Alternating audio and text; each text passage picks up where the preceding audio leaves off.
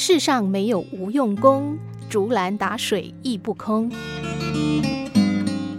一座山中住着爷孙俩，每日清晨，爷爷都会诵读一本古书，小孙子也照样在旁边模仿。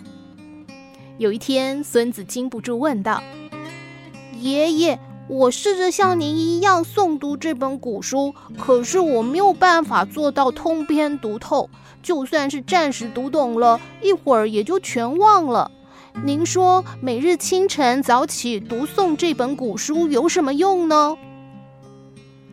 爷爷笑而不语，望着面前一脸茫然的小孙子，他从火炉旁拿来装煤炭的篮子，会心一笑说：“你用这篮子从河中打一篮水来。”男孩按照吩咐做了，可是，在他到家之前，这水就漏光了。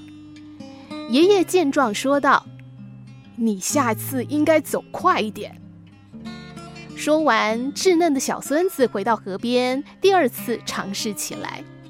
虽然这次小孙子跑得快了许多，但还没到家门口，篮子中的水还是漏光了。孙子赌气地说：“竹篮子是打不了水的，要用桶子才行。”爷爷说。我是要一篮水，不是一桶水。你没有尽力哦。这次爷爷亲自监督小孙子，再尝试一次。竹篮打水一场空。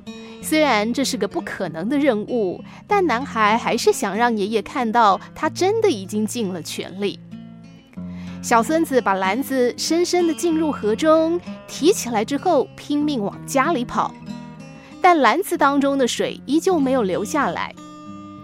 他喘着气对老人家说：“爷爷，你看，还是一点用都没有啊！如果你觉得没有用，那就仔细瞧瞧这篮子吧。”小孙子这才疑惑地看着篮子，突然意识到篮子跟他刚拿到手里的时候不一样了。这已经不是那个盛过煤炭的脏篮子，它已经变得从里到外都干干净净、焕然一新。爷爷这时候对孙子说：“孩子啊，你也许读不懂，或者是记不住古书当中讲的道理，但是在你诵读它的时候，从内心到外表都潜移默化地发生了改变。”这世上没有无用功，竹篮打水亦不空啊！人们常常用“竹篮打水一场空”来形容所做的事情，最后都是徒劳。但如果把眼光放远一点，每一次的行动，即便是失败，也是经验的累积，成为下一次成功的养分和推手。世上没有没用的经验，世上没有无用功。